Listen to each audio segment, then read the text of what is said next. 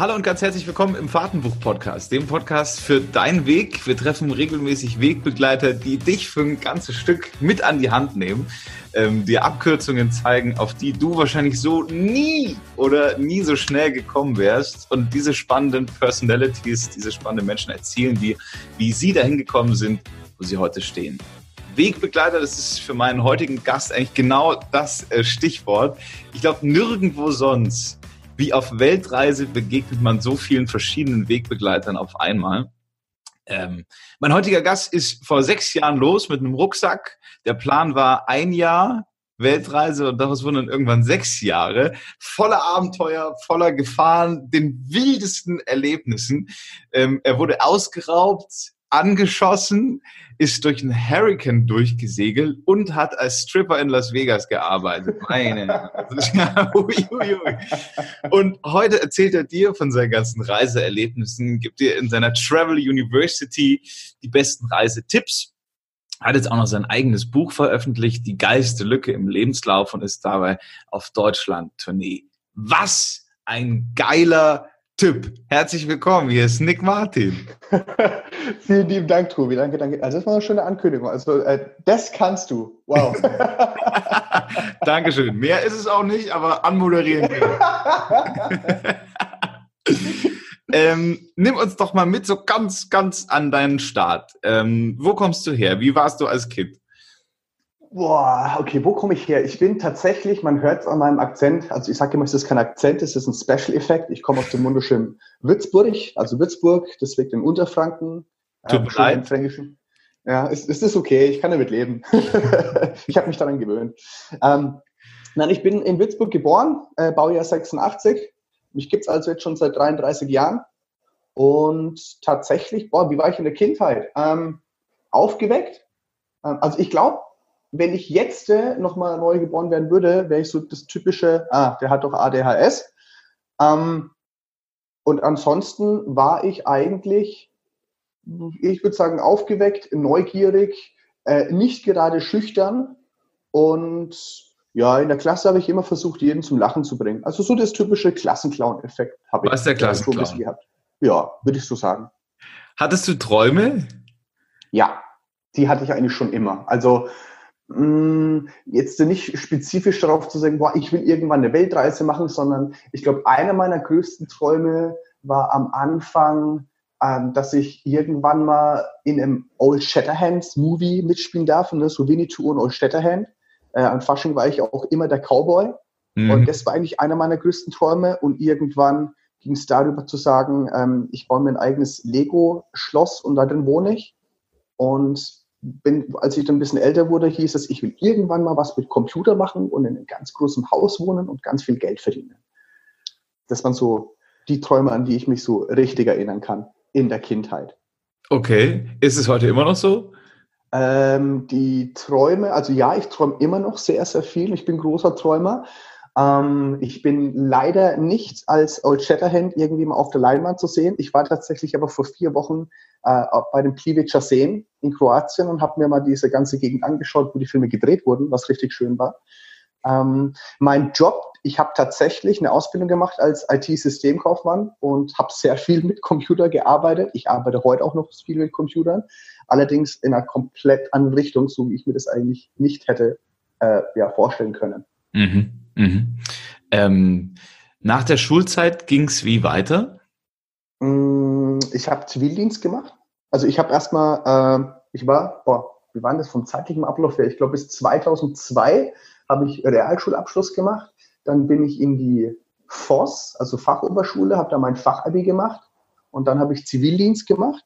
Und nach meinem Zivildienst äh, bin ich gleich in die Ausbildung. Also ich nenne es jetzt mal, ich, also ich sage es öfters auf meinen Shows, diesen ähm, klischeehaften oder soziale Klischee leben. Das bin ich eigentlich echt gut nachgegangen. Sprich, du warst in der Schule, dann hast du versucht, gute Noten zu schreiben, dann entweder Universität, aber dafür hat mein IQ nicht gereicht, deswegen habe ich eher eine Ausbildung gemacht. Und ähm, also ich sage jetzt mal, schön stabil durchs Leben laufen. Und dann habe ich 2005 eine Ausbildung angefangen als IT-Systemkaufmann, ähm, bin spezifisch für den Vertrieb ausgebildet worden, habe da insgesamt viereinhalb Jahre gearbeitet und dann war es März 2009, mhm. wo sich mein Leben komplett auf den Kopf stellen sollte, indem ich einen Urlaub gemacht habe am anderen Ende der Welt in Neuseeland. Also wirklich so mal komplett quer um den Erdball geflogen und für drei Wochen in Neuseeland gewesen. Und ähm, das war sozusagen mein erstes Erlebnis als Backpacker, wo ich gedacht habe, wow, da gibt's noch so viel mehr als nur diesen Bürohengst raushängen mhm. zu lassen und ein Business-Auto zu fahren, was ich damals schon hatte und im Anzug rumzurennen und Software zu verkaufen. Und ähm, ja, da waren es sozusagen die ersten Baby-Steps als Backpacker da muss man ja schon auch so einen gewissen Weitblick haben. Wenn man jetzt ähm, als Würzburger erfolgreich in seinem Job ist, dein Umfeld würde ja sicher auch nicht damals bestanden haben aus lauter Backpackern, sondern das waren ja sicher alles normale Leute. Für die mhm. ist es doch schon was Besonderes, wenn man nach Neuseeland fliegt, oder? Mm, ich glaube jetzt nicht, dass man das auf Würzburg beziehen soll oder auf den, meinen eigenen Freundeskreis. Also tatsächlich ist es so, dass ich, glaube ich, doch schon sehr einen offenen Freundeskreis habe, die in ganz verschiedenen Richtungen sind. Die eine hat Jura studiert, die andere ist Lehrerin, der andere ist äh, eine Kommunikationsdesigner, der andere ist ein ganz großes Tier bei der Edeka. Ähm, aber tatsächlich, ja, es hat ein bisschen Eier in der Hose gebraucht, beziehungsweise als Frau die Eierstöcke in der Hose, um wirklich mal zu sagen, ähm, ich gehe da mal raus. Mhm. Also jetzt äh, aber darauf bezogen, eine Weltreise zu machen für einen Neuseeland-Urlaub für drei Wochen. Also ich glaube, jeder geht gerne in Urlaub. Ja. Und ähm, das für mich war das eigentlich ganz normal zu sagen, boah geil, ich gehe jetzt mal nach Neuseeland. Ich meine, dass es sehr weit war, war mir auch klar. Aber was der Urlaub mit mir gemacht hat, das hatte ich überhaupt gar nicht auf dem Schirm. Aha. Also ich meine, du musst dir vorstellen, du fährst ans andere Ende der Welt, es ist März, es ist die Hochzeit vom Winterdepressiv sein.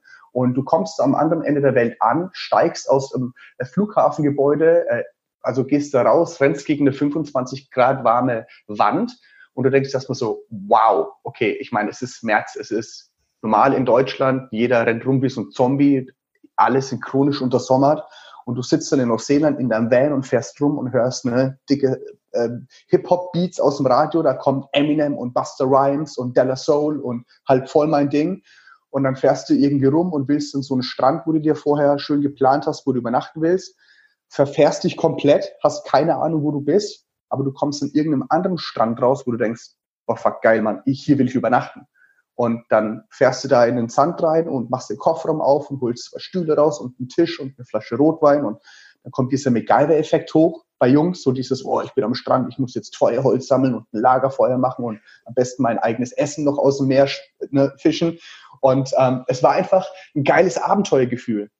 Und da kamen noch andere Backpacker dazu und wir haben uns alle zusammen ähm, ja in so einem Halbkreis mit den Vans äh, ja geparkt und haben dann Lagerfeuer gemacht und jeder hat ein bisschen was gekocht und ähm, wir haben das dann alles geteilt und die anderen haben alle Geschichten erzählt und ich war halt einfach nur noch so da. Ich meine, völlig geflasht. Völlig. Ich war einen Tag dort für drei Wochen auf einmal Urlaub und es gab Leute, die gesagt haben, ja, ich bin jetzt schon drei Monate unterwegs oder ein halbes Jahr reisen. Es gab ein französisches Pärchen, die haben gemeint, ja, wir sind seit einem Jahr auf Weltreise. Und ich nur so, boah, wie funktioniert das eigentlich? Und an dem Abend bin ich dann zurück in mein Van, habe mich hinten auf die Matratze gelegt, direkt mit dem Sound der Wellen eingeschlafen und hatte ein riesengroßes Grinsen drauf, weil ich mich zu dem Zeitpunkt einfach nicht erinnern konnte, wann ich das letzte Mal so in diesem Moment gelebt habe. Und das war für mich so, so der Ursprung zu dieser Punkt, so, oha, ich glaube, Neuseeland wird richtig geil. Und dieses Gefühl hat mich für drei Wochen nicht verlassen. Jeden Tag neue Menschen, neue Abenteuer, die Landschaft Neuseelands für mich entdeckt ja, nach drei Wochen. Und dann bist du zurückgekommen und hast ja. deinen Freunden und Familie erzählt, also Leute, ich will das genau auch so. Nein. Ich bin heimgekommen und ich meine, du kennst dieses Gefühl bestimmt auch, wenn du früher beim Radio warst oder irgendwo deinen Job gemacht hast, du kommst dann aus dem Urlaub heim und du bist so ein bisschen energisch. Du hast so dieses, oh, ich mache jetzt mehr Sport und ich stehe jetzt früher auf oder ich werde zum Veganer oder egal was und du bist so richtig energisch. Und bei mir war das genauso, aber so nach zwei Wochen hat sich so diese Alltagsroutine wieder eingeschlichen. So dieses am Sonntagabend auf der Couch zu liegen und sagen, scheiße, morgen wieder arbeiten, am Freitagnachmittag total happy zu sein, Radio aufzudrehen, sagen, ja, Wochenende, scheiß Arbeit, geil. Wenigstens hast du das Radio aufgedreht. ja, das immer, das immer, auf jeden Fall. Also Musik gehört definitiv zu meinem Leben dazu. Ähm, aber tatsächlich hat es nach meinem Neuseeland-Urlaub knapp zwei Monate gebraucht, bis ich für mich realisiert habe, dass in mir drinnen in Neuseeland irgendwas entfacht wurde, was mich nicht so schnell losgelassen hat. Und das war der Zeitpunkt, als ich mir dann mal fünf Minuten Zeit genommen habe und ähm, einfach mal überlegt habe, was will ich eigentlich machen? Also wirklich mal so ein bisschen mein Leben reflektiert. Das hört sich jetzt sehr philosophisch an, aber das kann eigentlich jeder machen, indem du dich einfach mal hinsetzt und sagst, hey, ja. was will ich denn eigentlich in meinem Leben machen? Ja.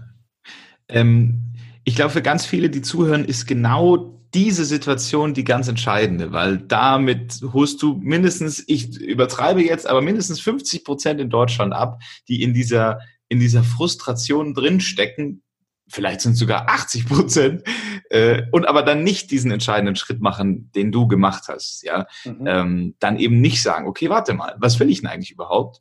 Und das mache ich jetzt. Also diesen Mut dann zu haben, zu sagen, ich glaube, da ist noch was und das gehe ich jetzt rausfinden. Ähm, was war das in dir? War das einfach so ein unfassbar starker Frust? Oder war das so ein, ich bin eh so ein einfach machen Typ, wird schon klappen, morgen geht's los? Ich glaube, es ist so eine Mischung gewesen. Also ich muss sagen, wenn ich jetzt sagen würde, mein Job hat mich übelst angekotzt und ich habe es einfach nicht mehr ausgehalten, dann würde ich lügen. Nämlich mein Job war eigentlich okay. Ich meine, klar, das Gehalt in jedem Job kann man besser verdienen. Ähm, ich hatte coole Arbeitskollegen, mein Job hat mir Spaß gemacht, aber dieser Neuseeland-Urlaub, der hat eine komplett andere Welt für mich aufgezeigt. So wie das eigentlich ist, als, als Reisender in den Tag reinzuleben und einfach neue Dinge für dich erleben. Also da war auch dieser, dieser, so ein kleines Päckchen Neugier mit dabei. Und ich glaube, das in Verbindung hat mich dann so ein bisschen ins Grüben gebracht, und ich habe mir mal mein Leben vorgestellt, wie das eigentlich wäre, wenn ich jetzt nichts ändern würde. Und ich habe das so komplett auf Gleisen gesehen. So in ein paar Jahren, ne, ich werde irgendwann vielleicht stellvertretender Vertriebsleiter oder Niederlassungsleiter, wird viel mehr Geld verdienen. Äh, die nächste Businesskarte würde kommen und ich würde schön Geld verdienen. Und dann habe ich mir das mal so ausgemalt und mich mal so in 30 Jahren angeschaut. Und der Gedanke hat mir Angst gemacht, dass ich dann wahrscheinlich sehr erfolgreich wäre. Also damals habe ich mich halt noch sehr viel über Geld ähm, definiert, was Erfolg ausmacht. Ähm, aber genau der Gedanke hat mir dann Angst gemacht. Und das war dann der Punkt, wo ich gesagt habe, ich glaube, ich muss mir die Welt angucken. Und das ist auch ein ganz springender Punkt. Der wichtigste jetzt nicht nur für eine Weltreise. Ich meine, eine Weltreise selber, da kann man jetzt auch über Spiritualität und Persönlichkeitsentwicklung reden. Ähm, aber tatsächlich, glaube ich, der wichtigste Schritt, um überhaupt selber mal ins Machen zu kommen, ist, dass du selber davon überzeugt bist von dieser Idee. Wenn du, wenn du das nicht bist und es kommen dann immer Stimmen von außen, die sagen, ja, nee, das kannst du nicht machen. Und ich meine, meine Freunde, die haben mir Feedback gegeben, sowas wie, Nick, bist du bescheuert? Du kannst jetzt nicht einfach durch die Welt reisen. Du kannst doch jetzt nicht irgendwie dein Leben hier aufgeben und dein Auto und deine Karriere. Aber wenn du davon überzeugt bist, dass es das Richtige für dich ist, dann können so viele Stimmen von außen kommen, da, das ist wie so ein Schutzschild für dich. War es das auch für dich? Ja. Am Anfang muss ich sagen, ich habe sehr, äh, ich will nicht sagen, ich habe sehr darunter gelitten über das Feedback von meinem sozialen Umfeld, aber ich habe negative Erfahrungen gemacht. Also nee, ich nicht negativ. Ich habe Erfahrungen gemacht, die mich halt im späten Laufe äh, gestärkt haben.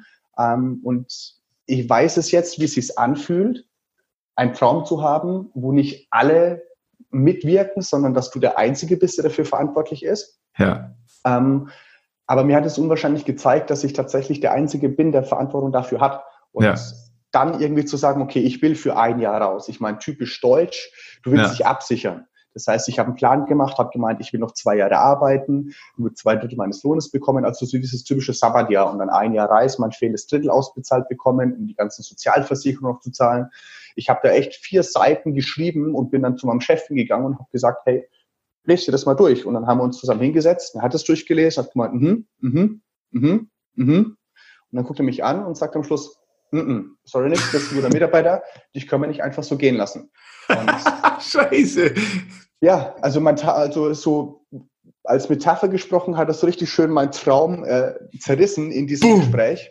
Ja, ja, so schön in die Fresse. Und dann hat er aber zu mir gesagt, ähm, also als er gesagt hat, sorry Dick, das können wir nicht so machen, dann war das, glaube ich, für mich so eine momentane Entscheidung, als ich gesagt habe, okay, ich glaube, ich muss kündigen. Mhm.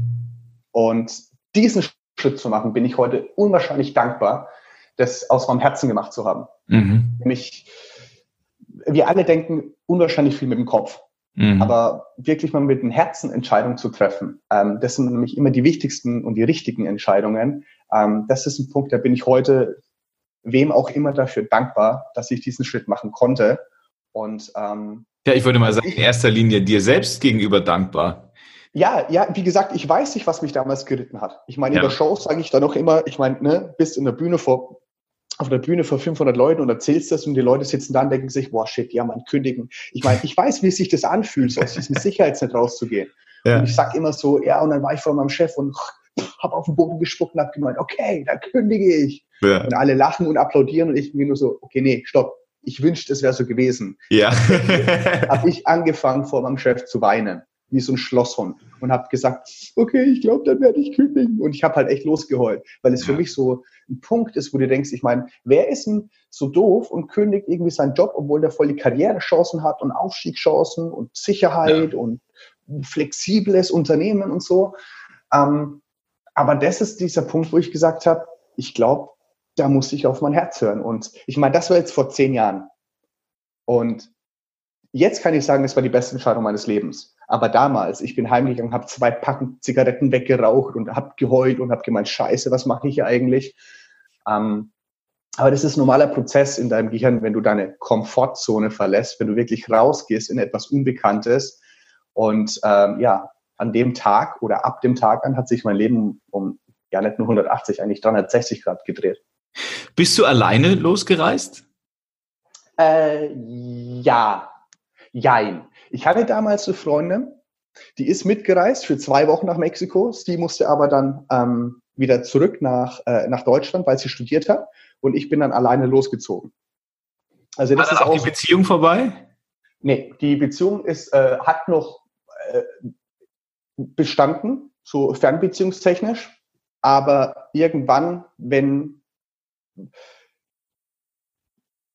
wenn du na, wie soll ich das jetzt so sagen? Ich glaube, ähm, ich weiß sogar schon, was du meinst. Äh, nee, also tatsächlich ist es so, die Beziehung hat standgehalten. Sie war auch diejenige, die, ähm, die gesagt hat, okay, pass auf, weißt du was, dann mach eine Weltreise und warte nicht auf mich, wo ich gesagt habe, oh shit, also ich weiß nicht, ob ich das könnte. Aber tatsächlich ist es so, ähm, dass wir dann im Laufe der Zeit gemerkt haben, ich so als Weltreisender und ne, du gehst in die Welt raus und triffst neue Leute und du reist, du, du lebst im Jetzt und du triffst neue Leute und Abenteuer und Erfahrungen. Aber auf der anderen Seite bist du irgendwie äh, oder hast du eine Bekannte oder eine Freundin, die zu Hause studiert, äh, die komplett in der Bürokratie drin ist. Und ähm, also ist der absolute Wahnsinn. Irgendwann passt es nicht mehr zusammen. Nee, über, irgendwann passt es nicht mehr zusammen. Nee. Und dann warst du aber irgendwie mal so richtig auf dich allein gestellt. Ja, komplett. Ich war die, die erste, sorry, dass ich unterbreche, aber ja, ich war die ersten zwei Jahre dann komplett alleine unterwegs. Ja. Und ähm, es war ein komisches Gefühl, aber es war auch ein richtig geiles Gefühl. Ja, nimm uns doch ja. da mal, nimm uns da mal mit rein. Ich habe vor, ähm, ich glaube vor drei Jahren war das bei mir so. Ich hatte so viele Überstunden, dass ich eine Woche Überstunden Urlaub Ausgleich hatte. Und ähm, dann habe ich gesagt, das ist kein Problem. Das war so die letzte Dezemberwoche. Die haben alle vergessen, dass ich so viele Überstunden habe, wollte sie nicht mit ins neue Jahr nehmen. Dann habe ich gesagt, ja geil, super, dann fliege ich heute noch los nach Italien und da gehe ich dann am Strand spazieren. Und die waren alle, also ich komme ja aus Augsburg und die waren alle so, hä, aber alleine oder wie, hä, wie willst du das jetzt machen? Äh, mhm. Und dann war das für mich schon so eine strange Situation. Es war gar nicht so schlimm, aber dadurch, dass alle Menschen immer so, was, und das wirst du alleine machen? Alleine? Äh, dann saß ich da ähm, alleine beim Abendessen mit mir selber in einem Restaurant am Meer in Italien, war irgendwie in so einer ganz kribbelnden Stimmung, weißt du, okay, ich esse gerade mit mir alleine. Äh, nimm, uns, nimm uns doch da mal bei dir mit rein. Wie waren so diese ersten Monate mit dir plötzlich? Mhm. Kleine Zwischenfrage. Hast du das genossen, als du da alleine an diesem Tisch saßt in Italien und, hast, und du hast was gegessen? Oder war das hab, für dich komisch? Ähm, ich habe ehrlich gesagt mir erstmal vorgemacht, dass ich es genieße. Also es war nämlich so strange für mich. Und es war auch noch mein Handy-Akku war leer und ich war der Letzte in diesem Restaurant, ähm, weil es war schon irgendwie 23 Uhr und ich wusste irgendwie, ist es jetzt eine relativ triste Veranstaltung. Wenn da jetzt, wenn da jetzt das Restaurant voll gewesen wäre und ich da irgendwie einer von vielen, das wäre noch nett gewesen, aber ich war wirklich der Aha. einzige alleine okay. in diesem Restaurant mit Blick auf dieses tief pechschwarze Meer und das war, ja, es hätte geilere Situationen gegeben. Ähm, mhm. Vergleich, heute Morgen war ich ähm, beim Frühstück, ich bin vorher noch allein ins Meer kurz gesprungen und das ist das Schönste, was es gibt. Also heute genieße ich nichts mehr, als mit mir alleine zu sein. Aber ja. damals war das total strange. Das, ich, genau darauf wollte ich rausgehen. Ich glaube, man muss es erstmal lernen, mit sich selber Zeit verbringen zu können. Mhm. Und es war bei mir am Anfang genauso, als ich irgendwie dann quer durch Mexiko gereist bin. Ähm, mit sich selber Zeit zu verbringen, ist was unwahrscheinlich Schönes, wenn man es kann, wenn man es mhm. gelernt hat. Nämlich am Anfang, äh, ich sage immer, du hast einen riesengroßen Fleischpenis, der andauernd an deinen Kopf knallt, weil du halt andauernd, also nee, doch, du, dein, dein Hirn wird gefickt, sorry für, die, für, den Ausdruck, aber ähm, du kommst auf ganz konfuse Gedanken, weil du einfach mal mit dir selber beschäftigt bist. Das heißt, du bist jetzt nicht ständig irgendwie am Philosophieren, am Yogieren, am Meditieren, um zu sagen, oh, wie kann ich ne, mich besser machen, ich, wie kann ich mein Leben reflektieren, sondern du denkst einfach so, oh, krass, ich sitze gerade in Mexiko in einem Bus alleine, keiner weiß, wo ich bin. Mexikanische Busfahrten sind nicht ganz ungefährlich, direkt an irgendwelchen Klippen, während der Busfahrer davon eine eigene Samba-Party veranstaltet. Was ist, wenn der jetzt abstürzt? Es kann mich, also es weiß keiner, wo ich bin, wie lange wird es dauern, bis mich irgendwelche Menschen vermissen oder für tot erklären. Solche komischen Gedanken hast du natürlich auch. Ähm, aber ich muss auch dazu sagen, es gibt, diese Angst ist berechtigt. Wenn Menschen noch nicht eine Langzeitreise irgendwie gemacht haben, zu sagen, oh Gott, wie ist das? Ich würde mich nie trauen, alleine zu reisen. Aber du bist ja nie wirklich alleine. Du hast ja immer andere Menschen um dich rum, ob das jetzt äh, Locals sind von dem jeweiligen Land oder andere Backpacker oder andere Reisende oder Touristen, die vor Ort sind, die du kennenlernst. Es ist ja unwahrscheinlich einfach, in diesen Kontakt zu kommen. Das kann man sich hier als Deutscher in Deutschland gar nicht so wirklich vorstellen, weil es halt komisch ist, weil du jetzt nicht in die Stadt gehst und ne, jeden anquatscht und denken, hey, woher bist denn du und ne, was machst denn du, sondern du hast halt dein eigenes Ding oder guckst auf dein Handy oder bist einfach komplett in deinem Plan drin, was du heute alles zu erledigen hast. Aber im Ausland ist es komplett anders, weil du da das dann ungefähr siehst, okay, der ist nicht von hier. Ich frage den einfach mal, woher der ist und auf einmal habt ihr irgendwie ein Gespräch und dann denkt ihr euch, hey, lass uns zusammen Mittagessen gehen oder auf den Markt gehen und Gemüse kaufen und zusammen im Hostel irgendwas kochen. Es ist super einfach. Ähm, und dahingehend muss ich sagen, ich habe es auch manchmal echt mega genossen, Zeit für mich alleine zu haben, indem ich über irgendein so Zocalo, also über so einen Marktplatz gelaufen bin in so einer kleinen mexikanischen Stadt. Ich habe manchmal Musik gehört, ich habe einen Kaffee äh, gekauft und ich habe äh, People Watching, ist einer meiner größten Hobbys, dass du dich einfach irgendwo hinsetzt und einfach Leute anguckst und dir vorstellst, okay, was machen die denn? Und oder was ist denn deren Geschichte? Oder einfach den mal ein Lachen ins Gesicht zauberst, indem du einfach mal die angrinst. Und das, es hört sich vielleicht ein bisschen awkward an, aber ich glaube, wenn du mal selber auf Weltreise bist oder auf Langzeitreise oder manchmal auch nur im Urlaub und so kleine Dinge in diesem Moment lebst, äh, es ist ein unwahrscheinlich schönes Gefühl.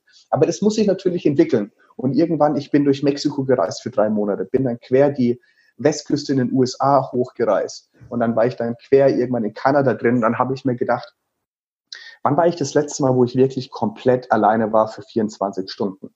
Und ich konnte mich, seitdem ich dann mittlerweile knapp ein halbes Jahr unterwegs war, kaum daran erinnern, dass ich irgendwie mal 24 Stunden komplett alleine auf mich gestellt war. Übrigens, wir sind ja nie allein, wir sind all ein. Bam! ähm, du hast ja vorhin schon mal kurz angesprochen, Mensch, wir als Deutsche, wir sind da so ein bisschen anders. Wir als Deutsche, die uns jetzt auf Weltreise begeben, beziehungsweise noch ein bisschen realistischer, wir als Deutsche, die jetzt diesen Podcast anhören, haben doch spätestens nach drei Minuten den Gedanken, ja, aber wie ist denn das mit der Versicherung? Wie ist denn das mit den Kosten? Wie ist denn das überhaupt mit meiner, mit meinen Steuern? Mhm. Wie ist es? Ähm, es ist einfacher, als man sich es vorstellt. Es ist, ich nenne es auch immer wieder diesen Faktor unbekannt. Wenn du in etwas noch keine Erfahrungen hast, dann ist es evolutionär bedingt, dass unser Gehirn das nicht mag. Unser Gehirn will immer in der Komfortzone bleiben.